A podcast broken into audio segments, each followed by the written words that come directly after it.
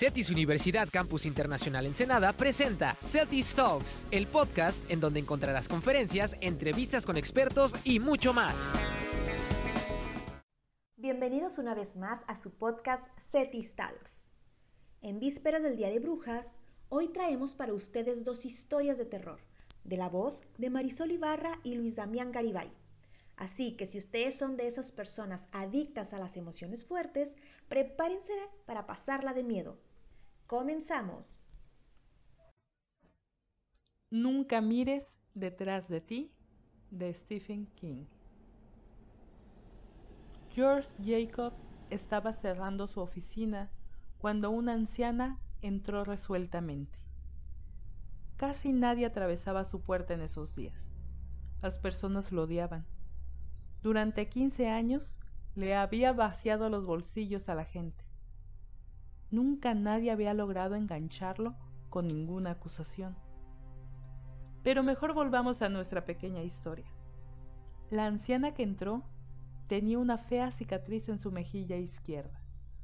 Sus ropas consistían, en su mayor parte, en trapos sucios de tela burda. Jacob estaba contando su dinero. Bien. 50.973 dólares con 62 centavos. A Jacob siempre le gustó ser preciso. De hecho, mucho dinero, dijo ella. Estaría muy mal que no pudiera gastar. Jacob se dio la vuelta. Pero, ¿quién es usted? preguntó sorprendido a medias. ¿Qué derecho tiene a espiarme? La mujer no contestó. Levantó su mano huesuda, que produjo una llamarada de fuego en su garganta y un grito. Luego, con un borbotón final, George Jacob murió. Me pregunto qué o quién pudo haberlo matado, dijo un joven. Me alegra que haya muerto, dijo otro.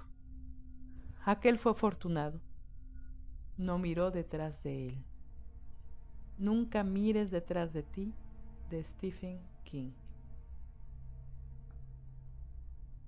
La cosa al fondo del pozo por Stephen King. Oletor Crater era un niño horrible y miserable. Adoraba atormentar a perros y gatos, arrancarle las alas a las moscas y observar cómo se retorcían los gusanos mientras los estiraba lentamente. Esto dejó de ser divertido cuando se enteró de que los gusanos no sienten dolor. Pero su madre, que era tonta como ella sola, no advertía ni sus rarezas ni sus demostraciones de sadismo. Un buen día, cuando Ogletor y su mamá regresaron a casa desde el cine, la cocinera abrió de un portazo presa de un ataque de nervios. Ese niño espantoso atravesó una soga en los escalones del sótano. Así que cuando bajé a buscar las papas me caí y casi me muero, gritó. No le creas, no le creas, ella me odia. Lloró Ogletor con las lágrimas saltándole de los ojos, y el pobrecito Ogletor comenzó a sollozar como si le hubieran roto su pequeño corazón. Mamá despidió a la cocinera y Ogletor, el pequeño y adorado Ogletor, subió a su cuarto a clavarle alfileres a Spot y su perro. Cuando mamá preguntó por qué Spotty estaba llorando, Ogletor le respondió que se había clavado un vidrio en una pata. Dijo el pobre Ogletor que se lo arrancaría de la patita. Y entonces la mamá pensó, ay, mi pequeñín Ogletor, tan buen chico, tan buen samaritano. Entonces, un día, mientras se encontraba en el campo buscando más cosas a las que poder torturar. Ogletor descubrió un pozo profundo y oscuro. Gritó creyendo que escucharía un eco. ¡Hola! pero una suave voz le respondió. Hola, Ogletor. Ogletor miró hacia abajo, pero no pudo ver nada. ¿Quién eres? preguntó Ogletor. Ven, baja, le dijo la voz. Nos divertiremos. De modo que Ogletor bajó. El pequeño niño bajó. El día transcurrió y Ogletor no regresó. Su mamá llamó a la policía y se organizó un grupo de vecinos para hacer el rescate. Durante algo más de un mes buscaron al pequeño y adorado Ogletor.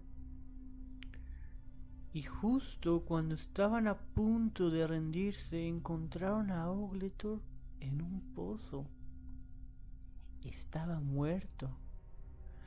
Pero vaya manera de morir. Tenía los brazos arrancados de la forma en que lo hacen las personas cuando le arrancan las alas a las moscas. Le habían clavado alfileres en los ojos y mostraba otras torturas demasiado horribles de describirles aquí.